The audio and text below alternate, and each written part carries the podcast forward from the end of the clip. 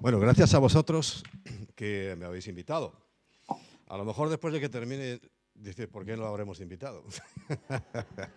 Nunca se sabe. Ahora sí parece que se oye. Bueno, muy buenos días a todos. Os veo muy bien, muy lejos, pero muy bien. En estos días, yo no sé qué me ha pasado en la vista, pero estoy un poco así como cegatón. Debe ser que estoy, tengo un problema en, las muelas y como las medicinas siempre enturbian la, salud de verdad, pues estoy raro, estoy raro. Pero, y en la vista me ha afectado bastante, pero os veo, os veo, todavía os veo. Bueno, es un honor para mí hablar de Israel. Israel es una una forma de, entender los planes de Dios, Israel forma una, parte muy fundamental de lo que Dios está haciendo. Todo absolutamente lo que esté pasando tiene que ver con Israel. Siempre se habla del reloj profético de Dios y cada reloj que conocemos o todo reloj normal tiene dos manillas, dos agujas. Una pequeña y otra larga. Una es lo que ha ocurrido con la gente de Israel y otra lo que está pasando con la tierra de Israel. Ambas se mueven inexorablemente hacia el final. Y ese final, a mi entender, eh, no está muy lejos. Todo lo que está pasando tiene que ver con ese final que Dios, a veces pensamos, bueno, ¿será que a Dios le agrada castigar a la gente? No, Él no castiga a nadie. Eh, yo entiendo la profecía como algo que el Señor nos avisa lo que va a pasar, no como que Él quiera que pasen esas cosas, porque entonces, claro, entraríamos en un concepto un poco eh, extraño de un Dios que quiere el mal y hasta donde yo entiendo, Dios quiere el bien. Nos ama tanto a los malos, a los malos, que envió a su único hijo a pasar muy mal su estancia en la tierra hasta llegar a crucificarlo, a matarlo como un criminal. Si alguien entiende que eso es querer mal y hacer daño a la gente, no estoy de acuerdo. Lo que sí Dios vio, porque todo lo ve, y aún en esto de Ucrania, para los ucranianos que estáis aquí, quiero deciros algo. Dios sigue siendo soberano y sigue estando en el control de todas las cosas.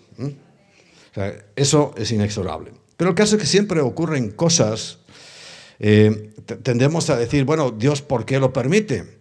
Bueno, es que no tiene otro remedio, porque nos ha hecho libres.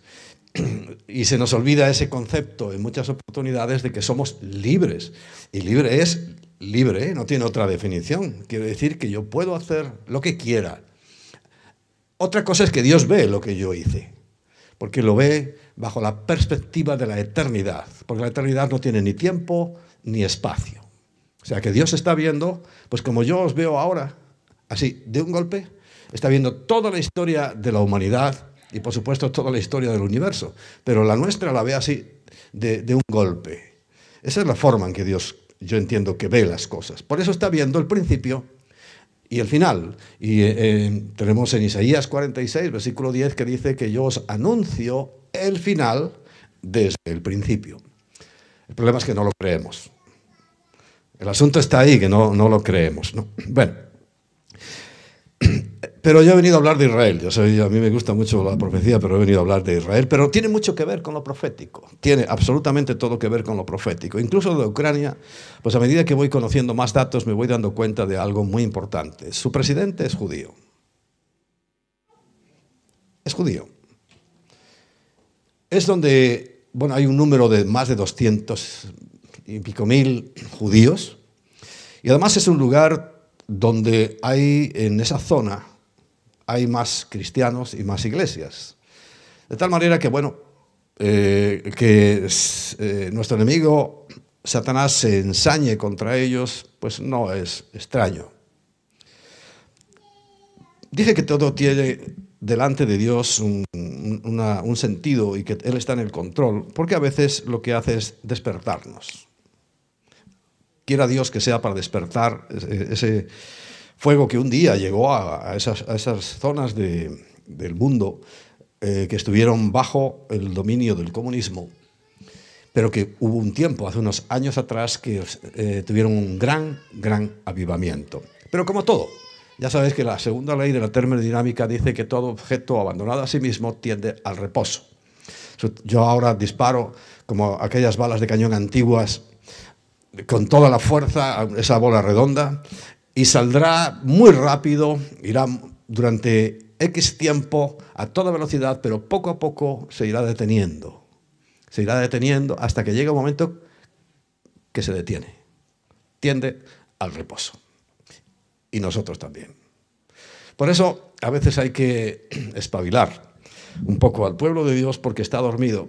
La, realidad de que está dormido la, ve el Señor cuando duda, como en Lucas 18, eh, 8, de que cuando Él venga, no, 8, 18 es, encuentre fe en la tierra. Estarán despistados ahí porque ya he dicho dos versículos que no están en la lista. Pero tranquilo, ya voy a la lista. Bien, Israel. Israel es la niña de los ojos de Dios. Nosotros no somos la niña de los ojos de Dios. Nosotros somos la novia de Cristo. Pero cuando la Biblia habla de la niña de los ojos de Dios, está hablando de Israel. Es un pueblo que Él escogió. Nosotros nos compró. Es un pueblo que está en su corazón. A pesar de que le han fallado una y otra vez, Él nunca los va a abandonar. Es más, Ahora mismo estamos esperando hacer un relevo. Cuando la novia de Cristo, la iglesia, salgamos de la escena mundial, porque vamos a salir, entonces volverá otra vez a tener el protagonismo la niña de los ojos de Dios, la que Él ama, amó y amará, Israel. Cuando hablamos de Israel, estamos hablando de tres conceptos que no voy a desarrollar hoy, ni muchísimo menos. Pero podemos hablar de Israel como tierra, hablamos de Israel como nación, como personas, y no podemos olvidar que en Israel está Jerusalén. Esas tres cosas están íntimamente mezcladas. Durante años, durante años nosotros, hablo de nosotros, yo por lo menos, cuando hablábamos de Israel, y mucha gente habla de la tierra de Israel, y todo el mundo la codicia, todo el mundo la desea. Pero hay un concepto, el de la gente de Israel, que al menos en mi caso yo desechaba. No lo consideraba. Como muchos cristianos incluso, que solamente quieren, porque algo tiene, esa, la ciudad del gran rey, Jerusalén y desechan a la gente. Pero un día el Señor hablándome me, empezó a, decir, tienes que unirlos, no están separados, ni el pueblo, la tierra, con la gente. Cuando hicimos esa unión, en mi mente, claro, ya existió siempre, pues eh, las cosas para nosotros empezaron a cambiar mucho. Empezamos a considerar a la gente. Pues ya sabéis que normalmente el judío es despreciado. En mi tierra, yo soy del norte, de León, de Ponferrada, y allí eh, la expresión perro judío un... Y judíos siempre eh, en la boca de, los que la usaban era para mal, para insultar, para menospreciar o para comparar con algo vil. Sin embargo, claro, en el corazón de Dios las cosas son muy distintas. Y es, eh, creo, lo que vosotros estáis tratando de entender. ¿Qué cosas le agradan a Dios? Bueno, todas esas que se han nombrado y todas las que falten, porque hay muchas cosas que le agrada a Dios. Tú le agradas a Dios. No sé si ya con los temas anteriores yo creo que ya lo habéis sabido. Pero especialmente por la importancia que tiene en cuanto a la visión general del mundo, Israel tiene un papel muy importante. El primer versículo que quiero traer a, vuestra memoria es Primera de Reyes, capítulo 11, versículo 32. Es juntamente cuando se produce una división. División que llevó a ese territorio que ya no era Israel, dejó de ser Israel en toda su totalidad y se dividió en dos. Yo, a lo mejor sabéis eso, a lo mejor no. Pero a la muerte de Salomón, eh, que es para nosotros los creyentes un gran ejemplo, porque de ser el hombre inteligente, espiritual, que eh, eh, tuvo una elección mm, magistral, dice, no me des riqueza, dame sabiduría, etcétera, etcétera. Pero muy bien sabemos que al final de sus días, por desobedecer la voz de Dios, que le había dicho, no te juntes con mujeres de las otras naciones. En general, Dios siempre dijo a su pueblo, no te juntes con las naciones paganas. Pero él no hizo caso y terminó siendo un idólatra. Claro, partió el reino en dos y quedó el reino de Judá y el reino de Israel. El reino de Judá es lo que conocemos por judíos y solamente, pues como dice el versículo, dice, y él tendrá una tribu, solamente esa, por amor a David mi siervo ya sabéis, bueno, no os voy a contar, lo leéis en la Biblia, yo siempre pongo tarea, leed en la Biblia todo el asunto de Roboán, Roboán, Jeroboán, etcétera, etcétera. Esa disputa que finalmente los dividió. Pero claro, en el sur, en el reino del sur, en el reino de, eh, de Judá, quedó pues lo mejor. Dice, y por amor a Jerusalén, ciudad que yo he elegido de todas las tribus de Israel. O sea, aquí vemos la importancia que Dios le está dando, porque es Él el que escogió.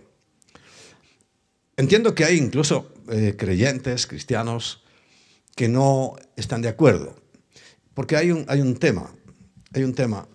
Eh, ahora estaba pensando, digo, es que si me empiezan a venir cosas a la cabeza, yo no termino el tema nunca.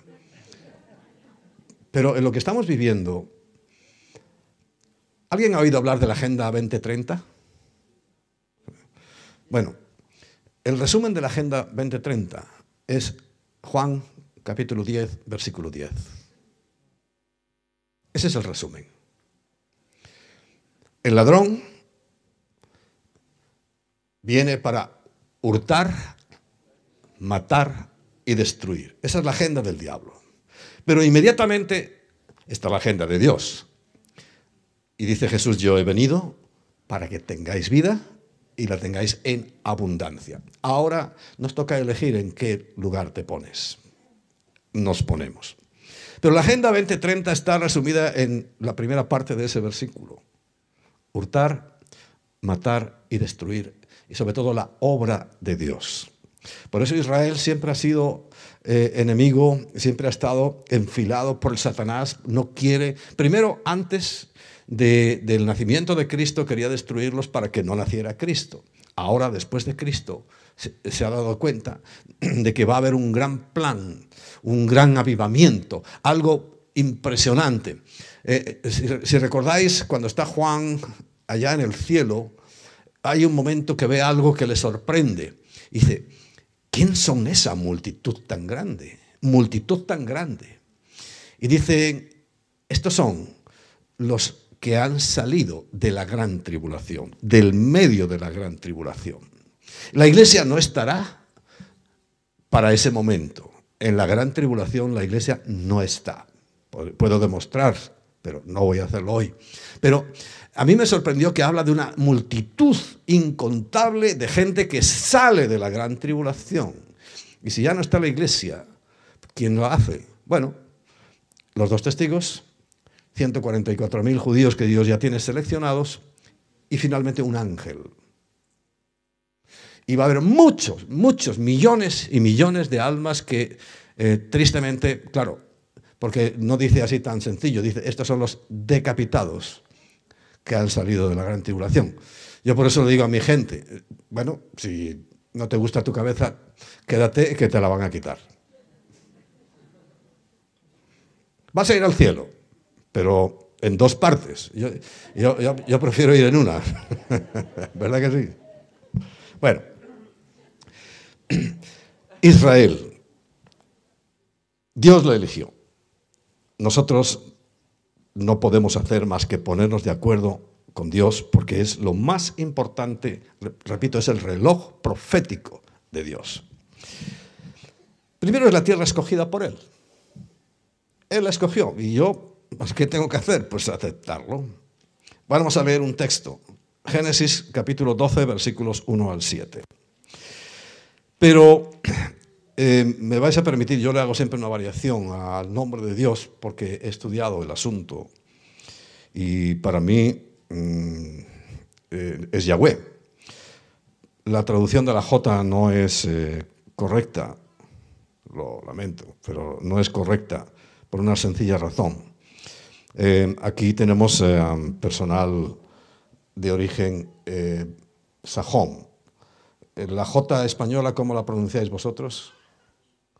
como John, ¿no? Bueno, entonces eh, esta pronunciación no es Jehová, sino Yahweh, porque la transliteración del término hebreo en los ingleses es una J, porque suena como suena en hebreo, pero en los españoles es una Y, lo que suena lo mismo que en hebreo. Por tanto, no es G, sino Y. ¿Mm? Bueno, no, no sigo, no sigo, es que si me engancho ya no paro. Pero Yahweh había dicho a Abraham, vete de tu tierra y de tu parentela, de la casa de tu padre, a la tierra que te mostraré. Esto hablamos de fe, a la tierra que te mostraré. Y haré de ti una nación grande y te bendeciré y engrandeceré tu nombre y serás bendición. Mm, este, este, versículo es muy importante, es uno de los que nos ha beneficiado a nosotros. Bendeciré a los que te bendijeren. Un día empezamos a bendecir, pero a la tierra y la gente. Y a los que te maldijeren, maldeciré. Aquí está la historia de España, reciente, de 500 años para acá. Dueños del mundo, hoy despreciados por todo el mundo, por haber hecho esto. Bien, no sigo. Eh, y serán benditas en ti todas las familias de la tierra. Esto tiene que ver con la división de los reinos. El reino del norte, el mayoritario, con diez tribus y pico, y un poquito más de las diez tribus, eso fue lo que Dios diseminó por toda la tierra. Quiere decir que de alguna manera aquí hay algún israelita. Porque enseguida a todos nos gusta ser judíos, algunos no, otros sí. No, Judá es una cosa, Israel es otra. Israel tomó el nombre del reino de Israel, todo el norte que fue conquistado por los asirios y luego diseminados por todo el mundo. Luego también el de Judá, también fue diseminado por todo el mundo, pero es un término de diez y pico contra uno y pico. O sea, quiere decir que todas las naciones de la tierra, yo estoy convencido de que hemos recibido presencia de la descendencia de Abraham, pero por esta razón. Porque una vez estábamos en Toledo en 1992, se cumplían 500 años de ese error histórico que cometió España, de expulsar, expoliar y matar a los judíos. 1492. Y en 1992, 500 años después, estábamos en Toledo, en un acto que se organizó y nosotros como iglesia fuimos y participamos de eso.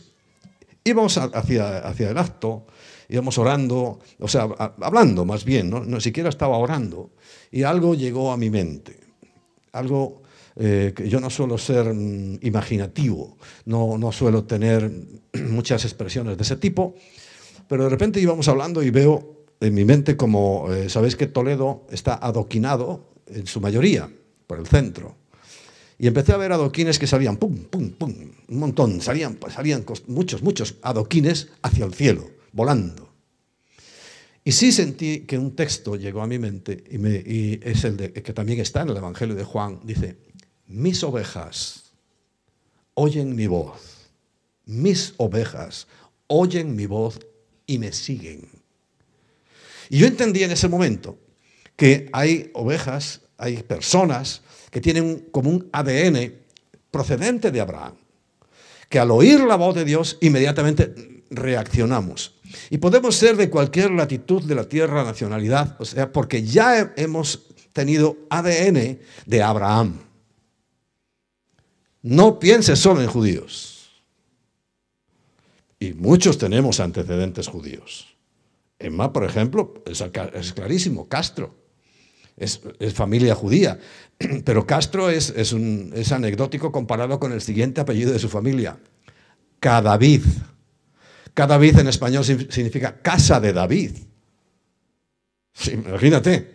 Pero bueno, los demás yo no, reconozco eh, antecedentes judíos, pero sí israelitas. De alguna manera Dios ha hecho eso. Y con el ADN de Dios, mis ovejas, mis porque dice el Señor, hay ovejas que no van a escuchar. No son de nosotros. y hemos reaccionado. Amén. Así que cuento que todos los que estáis aquí de alguna manera sois israelitas. Judíos no, israelitas. A lo mejor también judíos.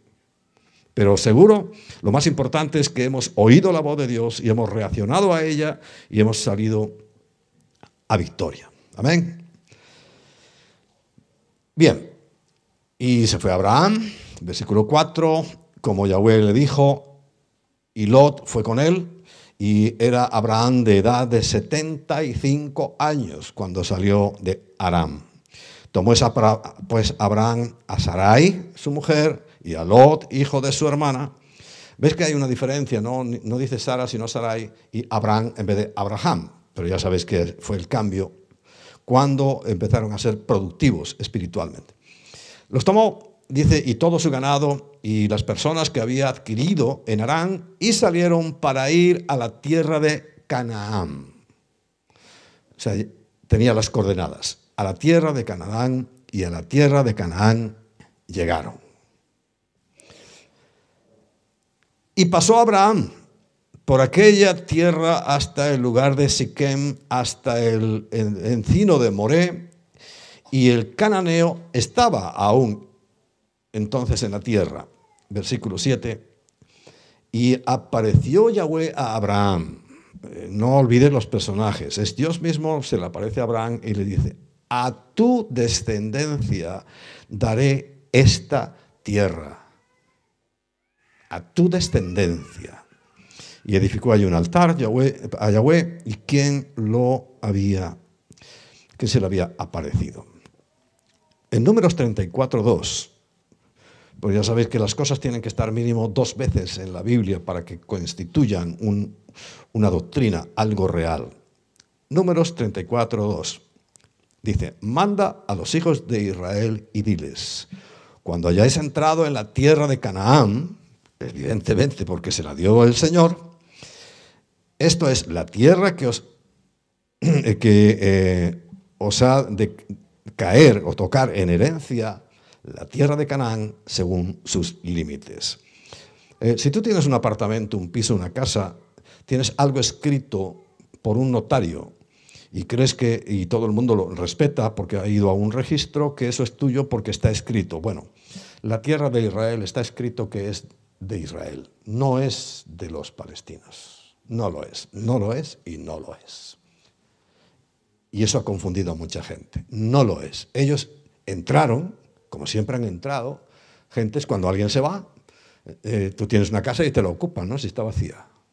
¿Sí? Algo así.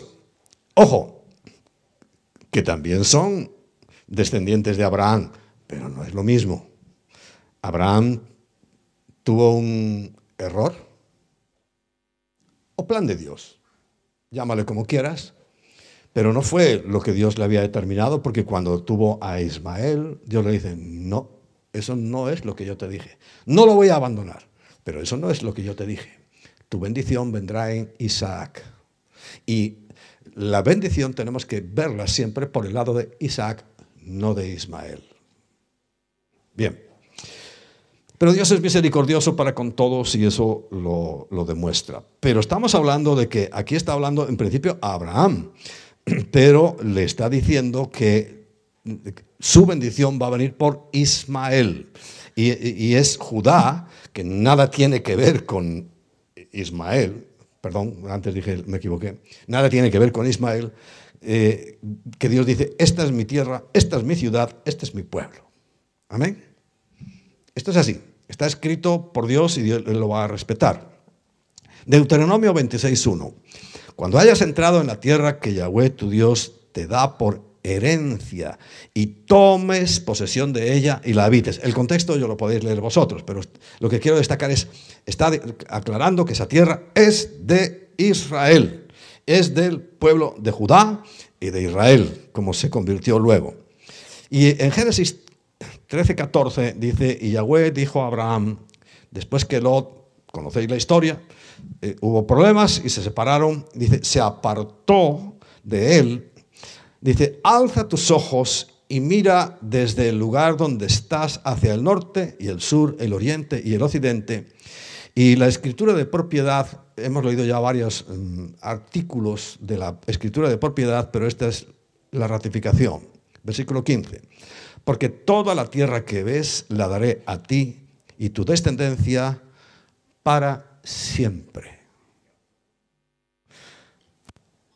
Como dice el humorista José Mota, no es para un rato, es para siempre. Y siempre es, inclusive hoy. Y digo esto porque sé que hay dudas en el corazón de la gente. Somos más humanistas a veces que creyentes en la Biblia. ¿no? El humanismo está bien, pero es una de las herejías peores que estamos padeciendo hoy en la iglesia. No solamente ser un ateo, sino un humanista. y el humanismo se aleja muchísimo a veces de lo que Dios tiene planteado. Porque los cristianos tenemos que hacer cosas buenas a favor de los demás, es obligación. Pero no es un objetivo, es un resultado. Cualquier cosa que tú te plantees como objetivo que no sea agradar a Dios y, creas que ese es el objetivo final, eh, nos estamos equivocando. Porque confundimos el resultado, el fruto de las cosas, con lo que realmente Dios quiere darnos. En segundo lugar es la morada o habitación de Dios. Por eso decía que ahí interviene Jerusalén, que no está en otro sitio más que en Israel. Y que ni Mahoma estuvo allí en ningún caballo, ¿eh? ni, pisó nunca ahí para nada. No se menciona para nada en, en todo su libro sagrado ni en su primera historia. Pero sí es la morada de Dios. Recuerda, la gente 2030 no empezó en el año 2020, empezó mucho antes. ladrón no viene sino para hurtar, matar y destruir. Ahora estamos viendo una, ya, es que lo tenemos ahí el final, ¿no? Pero esto empezó, eh, la verdad que empezó en el Edén, bastante antes, ¿no? Segunda de Crónicas, capítulo 7, versículo 15 y 16. Dice, ahora estarán abiertos mis ojos y mis oídos a la oración en este lugar. Esto es una de las cosas por las que nosotros hemos ido siempre. Porque es un lugar físico. Dios te oye aquí, Hombre, por supuesto. Te oye en tu casa, te oye donde estés. Pero hay un lugar, lugar físico en la tierra. Y nosotros, yo, mira, eh, hace 35 años que empezamos a ir a Israel. 35 años. Ahora veníamos diciendo, bueno, yo según mis cuentas he ido 55 veces, pero dices, hombre, si llevamos 35 años una vez al año y alguna más. Bueno, vale que sean 45, me da igual, son muchas. Muchas a ese lugar. Porque hemos entendido que es un lugar específico. Ahora, no es mágico, pero es de Dios. Y que ahora ese era el lugar de los judíos, pero también lo será de los gentiles. Y lo fue siempre de los gentiles. Y en ese lugar es que son promesas de Dios. En, en, Segunda de Crónicas, cuando precisamente Salomón estaba orando para bendecir ese lugar, dice, todo lo que pides, aún el extranjero que venga de lejanas tierras, dice el Señor, yo se lo voy a dar. Y lo hemos visto en milagros, multitud de milagros, que los podía haber hecho aquí. Claro, es que aquí ha hecho muchos, pero allí en ese lugar es que hemos visto cosas a veces demasiado instantáneas, que uno van a pensar, oye, es que esto no es mágico, pero lo parece, porque en cuanto uno va con el corazón correcto, porque ese lugar lo escogió el Señor y es lo que estamos viendo. Y dice, porque ahora, dice el versículo 16, he elegido y santificado la casa para que esté en ella mi nombre para siempre. Y mis ojos y mi corazón estarán allí también para siempre. Lo hemos experimentado. Claro, nosotros vamos con el radar puesto. Vamos con las antenas levantadas, con estas promesas. La primera importante recuerda por España. En el año 92 entendimos que España estaba en una tremenda maldición. Y sigue. Pero la parte que a nosotros nos corresponde, en lugar de maldecir, porque dice, Dios mismo Dice, al que, te, al que maldijere, ¿a quién? A Israel. Dice, yo le maldeciré. Es Dios que también maldice. ¿eh? No, no creas que las cosas son así tan espirituales. Entendiendo espiritual como nosotros lo entendemos, que Dios eh, nunca hace nada. No, no, Dios va a ponerse muy serio en el final de los tiempos. Y nosotros elegimos el otro camino. Y a los que te bendijeren, yo bendeciré. Así que bendice a Israel. Bendecir evidentemente tiene que ver con hablar, ¿no? Pero nosotros no solamente hablamos. Hacemos una vieja máxima católica eh, que dice a Dios rogando y con el mazo dando. En estos 35 años habremos llevado unas 6.000 personas. ¿Sí? 7.000 personas a Israel. Si cada persona deja 100 euros como beneficio, que dejan más, ya hemos dado con el mazo. Hemos bendecido a Israel. Tenemos colaboración con la agencia judía, precisamente que ahora ya me han escrito porque somos buenos colaboradores. Ya me han escrito para los ucranianos que estáis aquí que Israel ya esta vez no se lo ha tomado como la otra vez en Crimea, que se quedó neutro. Esta vez Israel, Israel, el gobierno ha dicho, no, esta vez no nos quedamos neutros. Porque quieren sacar, y sabéis que lo pueden hacer, ¿eh? en pocos días a todos los judíos y van a proteger a su presidente judío. Israel, la niña de los ojos de Dios, que además son muy listos, ya lo sabéis, ¿no? Y ya han dicho eso, yo tengo los planes aquí en mi teléfono, me los he enviado la agencia con la que colaboramos económicamente, que se llama Karen Hayesot. Karen Hayesot. Bien, por ahí también el Señor eh, nos ha recompensado ampliamente. Y es la tierra santa, en tercer lugar, porque Dios mismo la santificó en Génesis 15, 18 al 21. Eh, ¿Cuánto tiempo me queda? Ya terminé. Y dice, en aquel día hizo Yahweh un pacto con Abraham diciendo, recuerda, es Dios el que hace un pacto con Abraham. A tu descendencia daré esta tierra desde el río de Egipto hasta el río grande, río Éufrates. Sí. ¿Tú sabes lo que es eso? Todo Irán, Irak, perdón, Siria, Libia, Líbano, perdón, hasta Egipto. O sea que aún es muy pequeña la tierra de Israel. Esta, es la escritura de propiedad, dice esto. Bueno, no os entretengo, si queréis leeros el, Salmo 83. Hay un, hay un autor eh, norteamericano, se llama Bill Salus, se pronunciará así. Es un escatólogo maravilloso que habla del Salmo 83 como una guerra no es ni la de Gog, ni Magog, ni todo eso, es una guerra previa en la cual, a mi entender, después de que estudié lo que él dice, sí llegará el territorio de Israel entre el río Nilo, ya estuvo en la guerra de los seis días, pero hasta el río Éufrates. Imagínate lo que le falta todavía eh, de recuperar de las escrituras de propiedad. Bueno, y habla de las tierras, cananeos, eh, ceneos, eh, bueno, eh, saltamos esto. Para nosotros ha sido Israel algo muy importante. Primero, un encuentro personal con el Señor. Ya lo tuve, yo lo tuve, lo recuerdo perfectamente. Además, fue el día 24 de diciembre de 1982. Ahí yo tuve mi encuentro personal con Dios. Pero en Israel algo pasó. Porque no olvides que es su tierra, Él la eligió. Y allí también experimentamos que es volver a las huellas frescas de Jesús. Yo, eh, una comprensión distinta de la Biblia más amplia, la tuve allí porque estoy viendo los lugares. Estoy paseando por el mismo sitio, respirando el mismo ambiente, viendo y sobre todo he aprendido a entender la mentalidad a los que le hablaba Jesucristo. Eso es muy importante.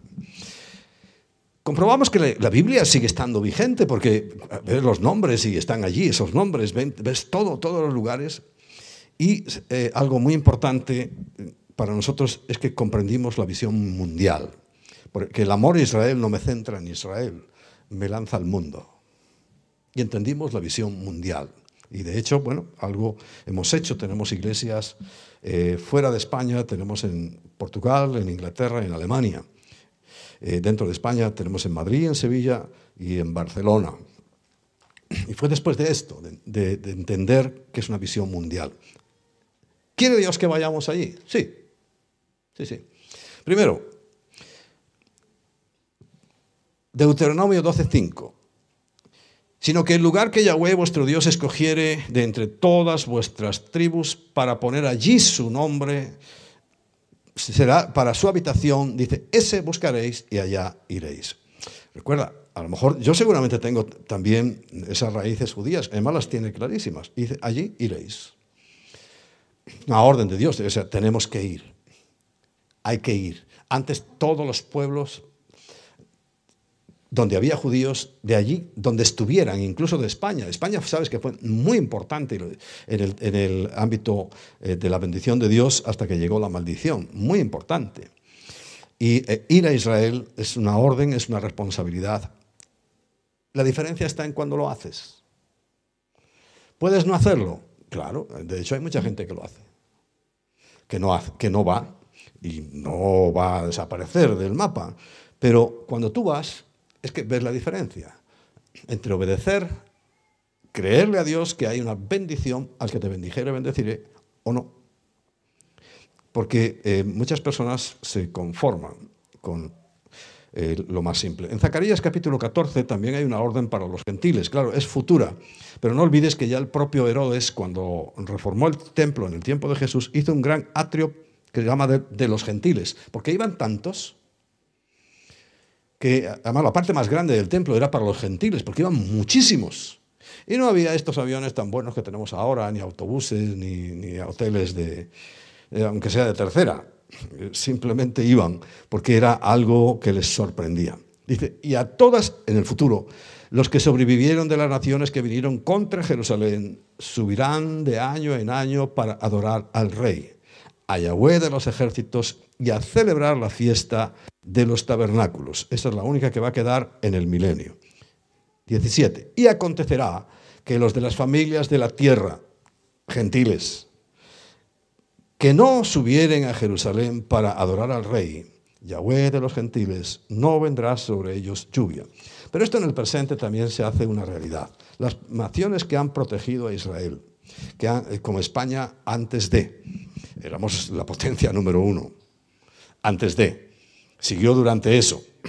Eh, Estados Unidos, Inglaterra, todas las naciones, eh, examina una por una, han protegido a la niña de los ojos de Dios y han tenido bendición. Por supuesto, fíjate para el futuro, dice, si no vienes, ni siquiera va a llover en tu tierra, ¿no?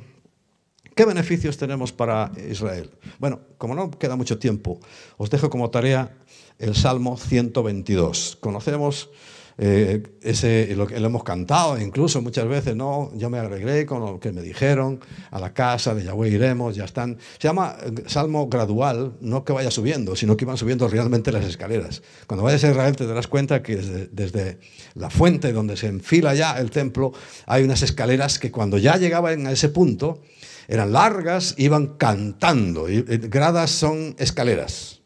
Eh, y cantando y cantando por la alegría que ya iban a llegar a la ciudad del gran rey. Salmo 122, tarea para casa. Pero ¿qué produce ahí en ese salmo? Alegría.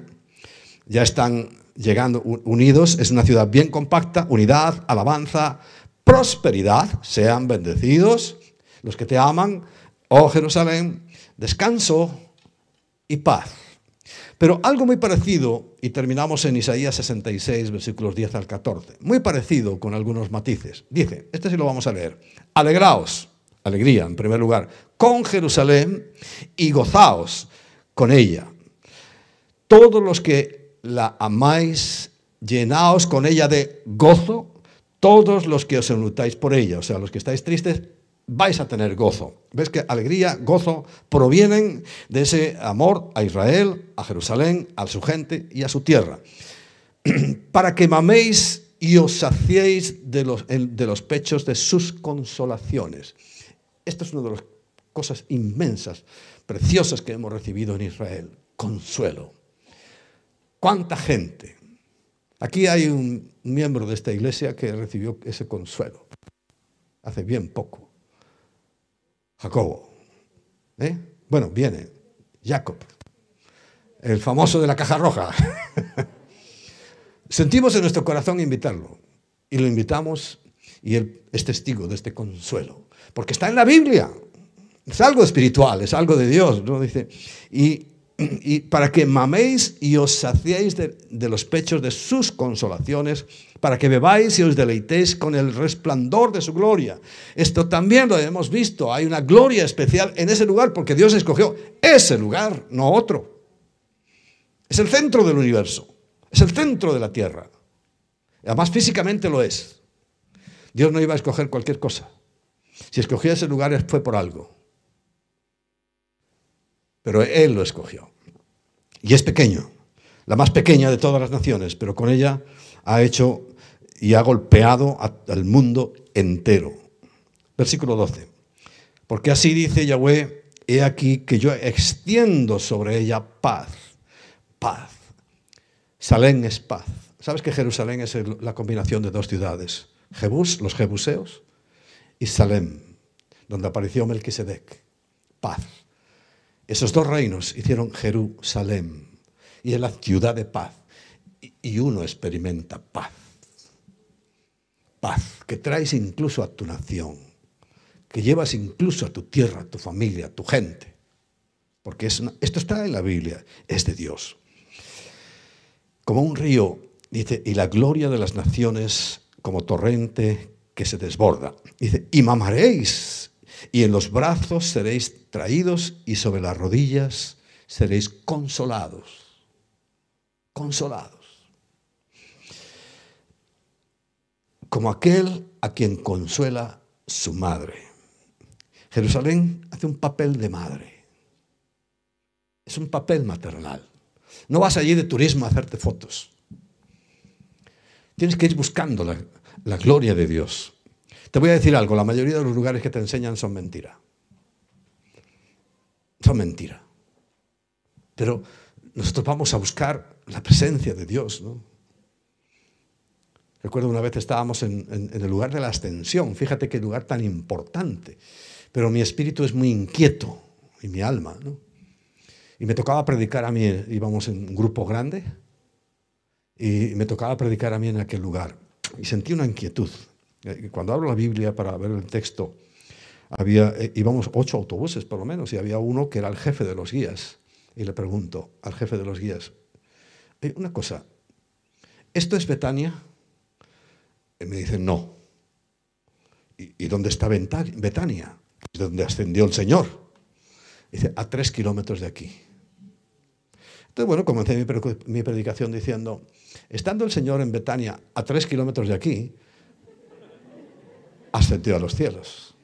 Pero aquel lugar lo tienen, bueno, yo he visto a gente besando ese sitio, eh, venerándolo. Y es una cupulita que algún listo se, inventó, la gente va allí, deja dinero y dinero y dinero y la gente besando aquella piedra. Los he visto yo personalmente. Bueno, eh, pero nosotros no íbamos a eso. Al final solo me ha quedado dos o tres lugares, como mucho, auténticos. Los demás son, ponen una iglesia aquí, pues, y ahí, otra allí, otra allí, pero no tiene nada que ver ni con el hecho. Sabes que se puede visitar a la vez, está muy, muy cerca eh, la tumba de María junto con el lugar de la ascensión. A ver, ¿en qué quedamos? ¿Se murió o ascendió?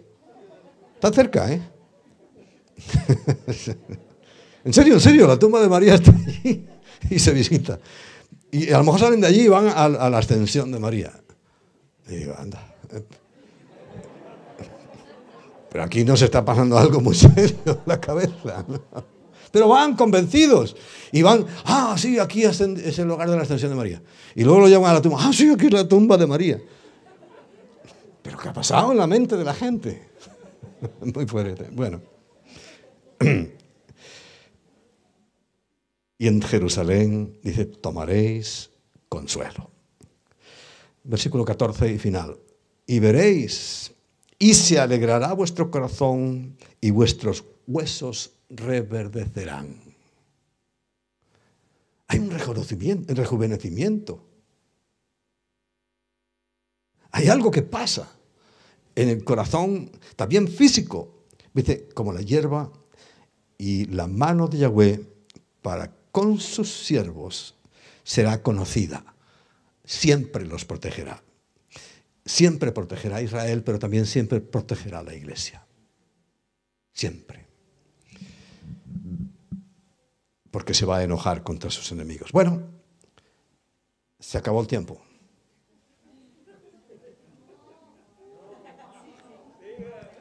Yo seguiría, tengo mucho que decir, pero seamos sensatos. Aparte, yo quiero que esto lo, rumies en tu mente, porque como el, Satanás solo viene para hurtar, matar y destruir, ha metido en la gente ese concepto falso de los filisteos como eh, bendecidos por Dios y dueños de la tierra, porque Palestina significa filistea.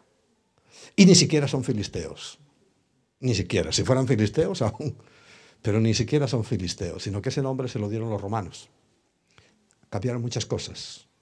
Quisieron cambiarlo todo. Los romanos siempre han estado en contra de Dios. Porque sabes que Jerusalén le quitaron el nombre y durante años, siglos, se llamó Aeolia Capitalina. El lugar donde estaba el, templo, que ellos lo destruyeron hasta no dejar palabra profética de Jesús, piedra sobre piedra. Allí ellos hicieron un templo a su Dios principal, a su diosa principal hicieron un templo a Artemisa, tiene muchos nombres, pero también a Apolos. Y era un templo romano. Claro, lo hicieron en el centro de la plaza, que Herodes había extendido. Y lo hicieron en el centro, pero el templo no estaba en el centro, estaba a un lado. Esto es otro tema. La mezquita no está profanando el lugar santísimo, ni muchísimo menos. Luego llegaron, cuando llegaron los cruzados, derribaron lo de los romanos e hicieron allí una iglesia al apóstol Santiago. Luego llegaron los árabes y derribaron lo de los, eh, lo de los cristianos e hicieron esa mezquita en el centro de la plaza. Pero hay una cupulita pequeñita que se llama la cúpula de los espíritus, a la cual los musulmanes no se acercan porque sienten algo algo que les inquieta. Era el lugar de la presencia de Dios. Allí está. Porque la presencia de Dios siempre, siempre estará en ese lugar. Allí se asentará nuevamente el trono de Jesucristo. Él va a reinar mil años. Luego vendrá un cielo nuevo y una tierra nueva. O sea, olvidémonos de todo esto. Pero mientras tanto, el amar, cuidar, respetar al pueblo judío, al pueblo israelita, a la ciudad que Dios ama, todas esas cosas, ir, visitarla, bendecirla en todos los sentidos, en todos, para tu vida, te acabo de explicar lo que Dios piensa hacer y va a hacer si cambiáis. ¿Por qué hemos ido tantas veces? ¿Por qué hay tanta gente en nuestra iglesia que ha ido una y otra, quince veces, siete veces? Los mismos. De los 7.000 que hemos llevado, muchos son repetidos. Te digo, han ido 7.000 veces, 7.000 personas distintas en distintos momentos a Israel, porque han experimentado una gran bendición material, pero sobre todo espiritual. Esta última parte, Isaías 66, cuando habla de las consolaciones, a mí es una de mis porciones favoritas de la Biblia. Pero esto ocurre en Jerusalén. Yo os invito a que toméis esto como visión, como visión. Va a traer muchos beneficios. Sobre todo, nunca olvides Génesis, versículo 12, capítulo 12, versículo 3. Al que te bendijere, yo bendeciré, pero al que te maldijere, yo también maldeciré. Bendice. Estás bendiciéndote a ti mismo porque también simiente de Abraham eres tú porque en Él íbamos a ser bendecidos todos. Quiero darle gracias a Dios por vosotros. Padre, tú conoces el corazón de cada uno de tus hijos que está en este lugar. Sin duda, hay algo en ellos que al oír su voz, tu voz, se despertaron espiritualmente. Pero aún hay ovejas que han de venir. Hay muchos que todavía no han escuchado. Cada uno de ellos es un instrumento precioso en tus manos.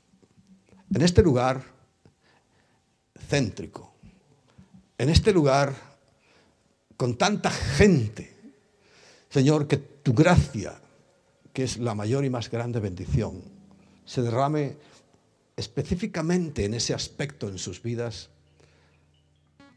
para que aun cuando la gente los vea, simplemente viéndolos, sepan que hay algo distinto en ellos. Sepan que hay un mensaje que ellos quieren oír de parte vuestra. Sepan que hay consuelo también de vuestra parte para ellos. Porque el Señor, no lo olvides, añadía, Él añadía a su iglesia a su cuerpo los que habían de ser salvos. Señor, añade todos los que tú tienes preparados aquí a través de ellos. Es lo que yo te pido en el nombre de nuestro bendito Señor Jesucristo. Amén.